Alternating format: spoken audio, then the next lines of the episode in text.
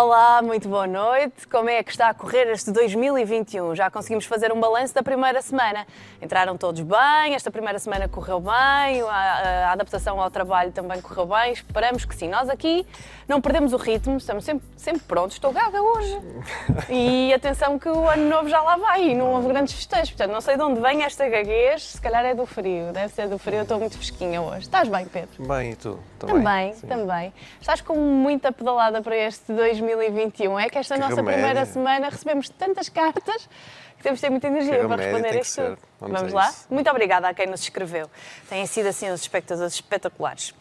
Ora, começamos por responder a um pedido de alguém que nos escreveu a pedir para comentarmos um artigo que foi publicado pelo uh, Jornal de Negócios, mas que na verdade é um artigo uh, do jornal francês Le Figaro, da revista Madame, um, e que dá conta de um aumento de, de situações de adultério uh, causados pela pandemia. A análise foca sobretudo em questões de infidelidade virtual, portanto, flertar através de SMS, andar à caça nos sites de encontros, entusiasmar-se online, sem que se passe verdadeiramente ao ato. Diz o artigo que nestes meses de pandemia os sites de adultério e de encontros viram as inscrições disparar e também se notou que durante o confinamento muitas pessoas procuraram online os seus passados amorosos. Portanto, isto é francês, mas uh, a situação deve ser transversal a todos os países da Europa, porque uh, as pessoas ouvidas neste artigo falam numa situação uh, que envolve gente de vários países. Os relacionamentos online não têm fronteiras, não é? Sim, claro. Sim, por isso é que da Europa e não só, não é? Porque hum, é, é verdade, mas quando, quando se lê o artigo, chega-se a uma conclusão que é também a, a visão que eu tenho a partir Sim. da janela do meu quarto, quer dizer, a partir do meu consultório é que, eh, de facto, o, o, período de confinamento fez aumentar esta infidelidade virtual. Uhum. É? Porque houve muita gente que andou a namoriscar na net e sem depois passar ao ato presencial. Não é? E quem nos escreve quer saber porquê. A curiosidade e, e, é essa. Antes disso, há uma outra questão que é porque tu encontrarás pessoas que te dirão, ok, enquanto é uma coisa através dos ecrãs e um flertezinho, uhum. eu não uhum. dou grande importância, não gosto, evidentemente, mas não. Não, não, daí não virá grande crise para a relação. Haverá outras pessoas que te dirão, é uma traição como outra qualquer, e, e, portanto é, é, absolutamente inaceitável. Hum, repara, eh, esta ideia de que os ecrãs facilitam muito e aceleram muito os processos uh, de atração, de namoro e de traição.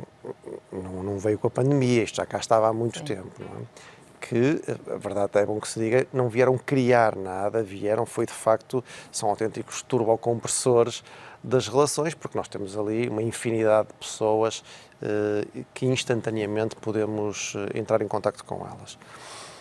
Mas, portanto, mas de facto esta questão do, do sobretudo esta, esta, esta, questão do flirt, uh, a, a, SMS, uh, um, as redes sociais, as aplicações de encontros uh, foram muito utilizadas nesse, durante esse período sem esta passagem ao ato, e quando eu digo passagem ao ato agora até me refiro que seja presencial, seja mesmo online. Houve gente que depois deu o salto para o, o, sexo virtual Sim. e houve gente que não, que não, que não avançou não para isso. Não passou do flerte. Mas que as justificações uh, são muito semelhantes em quase todas elas, quer as que passam, quer as que não passam, que era o combate ao tédio uhum. e a procura de um estímulo para a relação.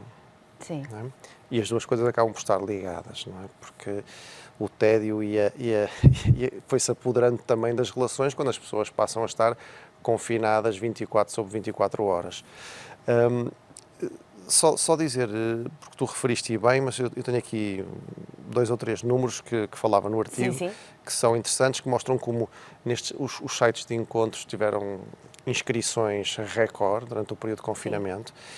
E e eles diziam então que, os, que um site de adultério, que é próprio para pessoas comprometidas, teve um aumento do tráfego de 260% e um aumento de inscritos de 170%. Não é, não é coisa pouca. Isto entre março e maio, portanto, no período em que de facto estávamos fechados. E, no, e, e, que no Tinder aquele movimento, eu não sei como é que se chama, de, de percorrer o que percorrer o ecrã, o número aumentou 42%. desde logo há aqui duas coisas que a mim uma, a que mais me impressiona é como é que isto consegue ser vigiado. Como é, como é, como é que alguém consegue saber sim, é quantas vezes é que eu percorro o ecrã. Sim, sim. E com certeza Mas, que muitos outros dados poderiam claro ser explorados, não é? Quanto tempo paras em cada fotografia. Claro, claro. É? Portanto, isso preocupa-me muito mais do que o aumento dos 42%. Mas e uma coisa que tu disseste também, houve um estudo importante da Universidade de Indiana nos Estados Unidos em que mostrou que durante aquele período 25%, um quarto dos inquiridos, tinha de facto recorrido às redes sociais para encontrar ex-namoradas ou ex-namorados. O que, repara, eu acho que isto qualquer psicoterapeuta sabe que é das coisas que nós já vemos isto há muitos anos, é que sempre que acaba uma relação, alguém uhum. termina uma relação, há quase que um movimento instantâneo de ir às redes sociais procurar ex. É? Às vezes só para, só para, para não se sentirem sós e desamparados, outras vezes é à procura de, do anterior para vir preencher o, o vazio que ficou. Um, aliás. É uma pessoa que conhecem, para o bem ou para o mal, não é? Claro. Conhecem os defeitos, as qualidades, portanto há ali algum conforto. Uhum.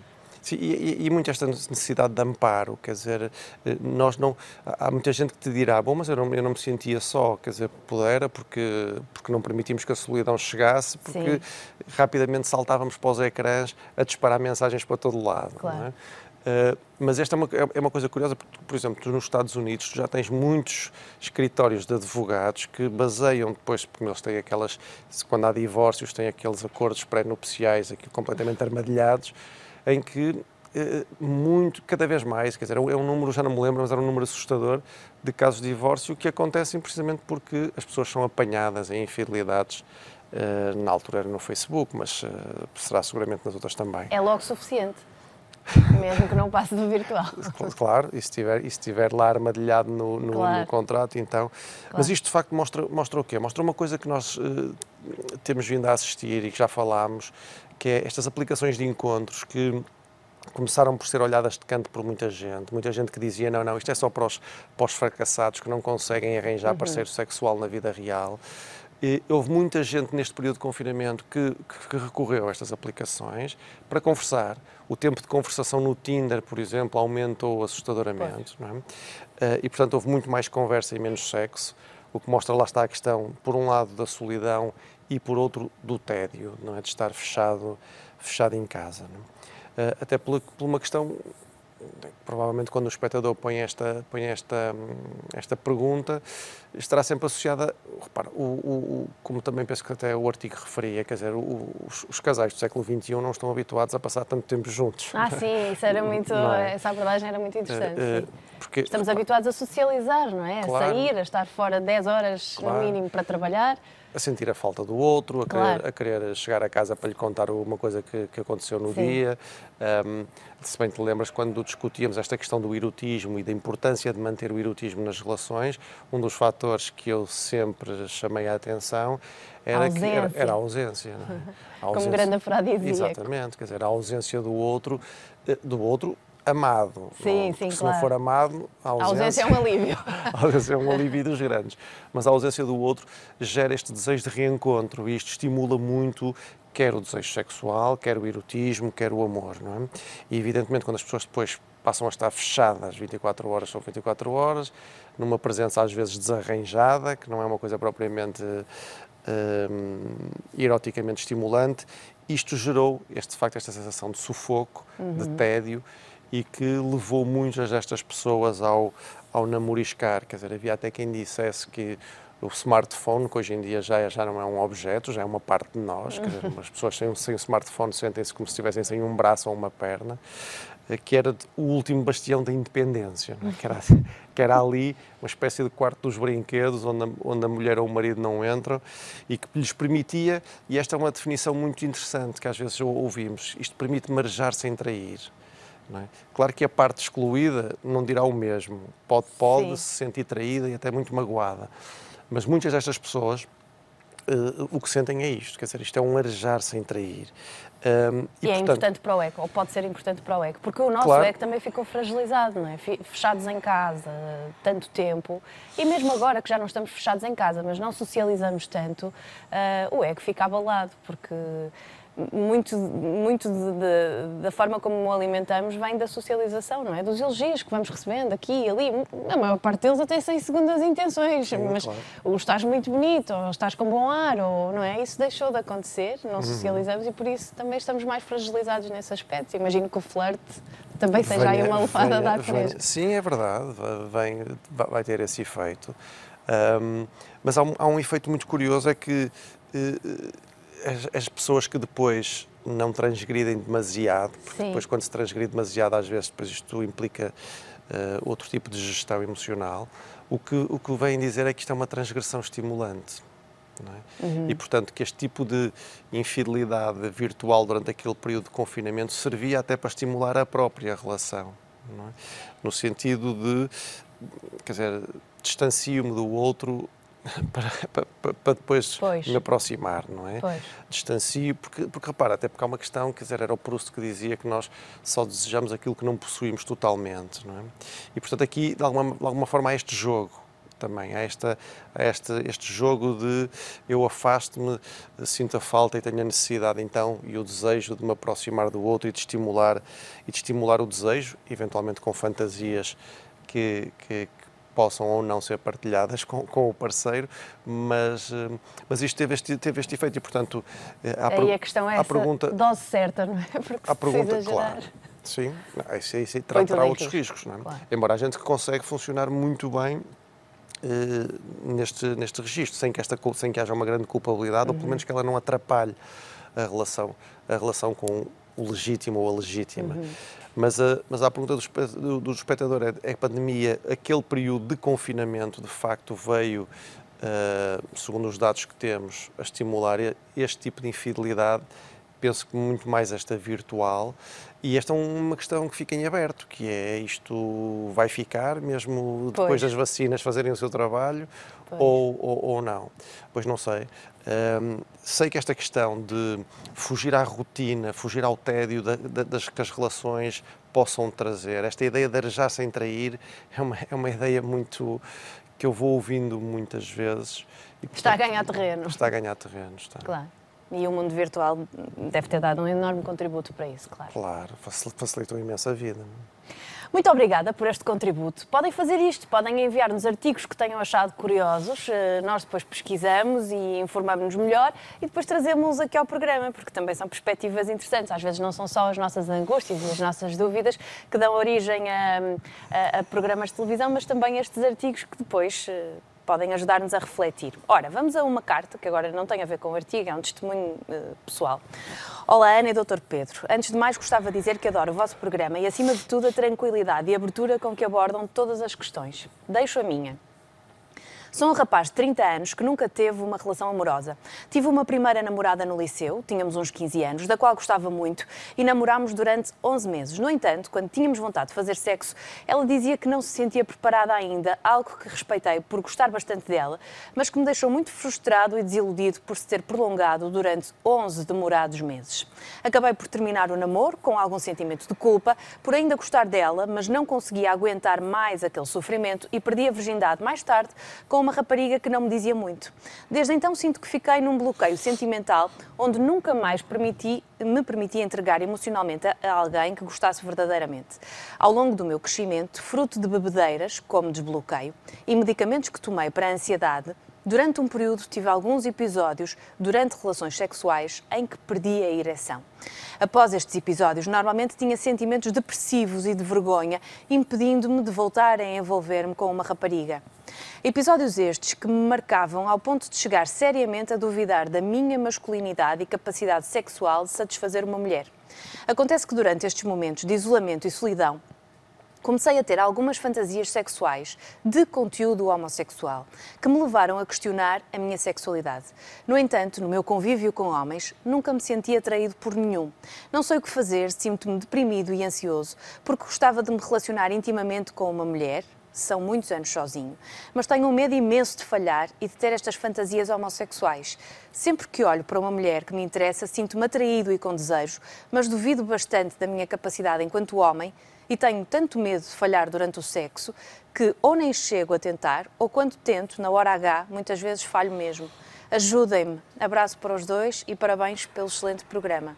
Obrigada, parabéns a si por ter tido a coragem de partilhar uh, este testemunho connosco. Pode, podemos, ao ajudar esse espectador, podemos estar a ajudar muita gente, não é? Sim, claro. Um, pois, porque é um caso... Mais ou menos comum? Sim. Até o trajeto que ele vai fazendo. Uhum. Um, depois as angústias é que podem ser distintas, já lá vou. Um, repara, como tu disseste, ou como o espectador diz, não é? Quer dizer, a masculinidade dele parece estar completamente dependente da, da ereção. Esse foi um dos motivos que nos levou gradualmente a abandonar uh, a designação de impotência e substituí-la por disfunção erétil. Porque, porque a ideia da impotência é quase como todo, todo o eu sou impotente. Quer dizer, pois. a disfunção erétil é uma disfunção ali. Quer dizer, não porque de facto, embora de facto em alguns casos como neste, isto depois parece mesmo é uma questão quase que de, de impotência generalizada que lhe pode gerar uma, uma baixa de confiança, uma baixa de autoestima e que pode verter para outras áreas, a área profissional, a área social e por isso é que é muito importante que, que isto seja tratado e, e já passou muito tempo uh, desde, desde o início do, do problema. Mas ele, ele também tem feito um exercício de, de reflexão, não é? De tem, introspeção. Tem, tem, mas, uh, mas, está, é mas está visivelmente angustiado, não é? Claro.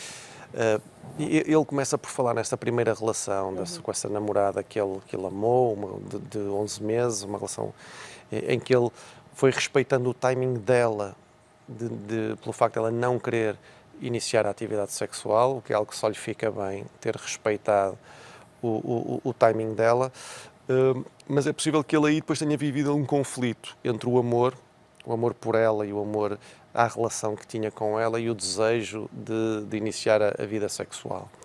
Uh, porque ele depois vem uma culpabilidade mais tarde, uh, não se percebe se foi a culpabilidade disto que eu acabei de dizer, dele, dele achar que eu escolhi o caminho de tentar precipitar o início da minha vida sexual noutra relação, deixando uma pessoa de que gostava e se calhar até podia ter ficado até podia ter ficado mais tempo na relação, eh, ou se, ou se isto tudo foi precipitado por uma coisa de base, que é uma masculinidade frágil que precisava de uma prova que o tranquilizasse. É? E essa prova Uh, reparem, enquanto que é muito curioso isto, porque enquanto que as meninas, isto hoje em dia tem mudado bastante, mas, mas quer dizer, mas, mas foi o padrão durante muito tempo e não desapareceu totalmente, mas enquanto que as meninas crescem a ter que defender a, a sua reputação, é? Conservando a sua virgindade. Conservando a sua virgindade. Até alguém especial. Uh, afunilando o número de namorados, Sim. etc, etc. Os rapazes crescem a ter que conquistar a sua reputação, com uma atividade sexual quanto, quanto mais diversificada, claro. melhor, quanto mais cedo, melhor. E, e, neste caso pode até ter havido, não faço ideia, alguma pressão dos pares. É? E a pressão dos pares não precisa de ser uh, tens que fazer, tens que ir, não podes continuar a gozar com o virgem, não precisa de ser isto. Basta que no grupo em que as pessoas se movem percebam que todos os outros estão a avançar uh, e, e, e, eles sentirem que estão a ficar para trás. Não é? Isso é uma coisa muito comum, é quando quando casais veem que todos os seus amigos já tiveram filhos e eles ainda não, não precisa que ninguém lhes diga nada para se sentirem de alguma claro. maneira pressionados. Uh, mas, portanto, pode ter acontecido isto.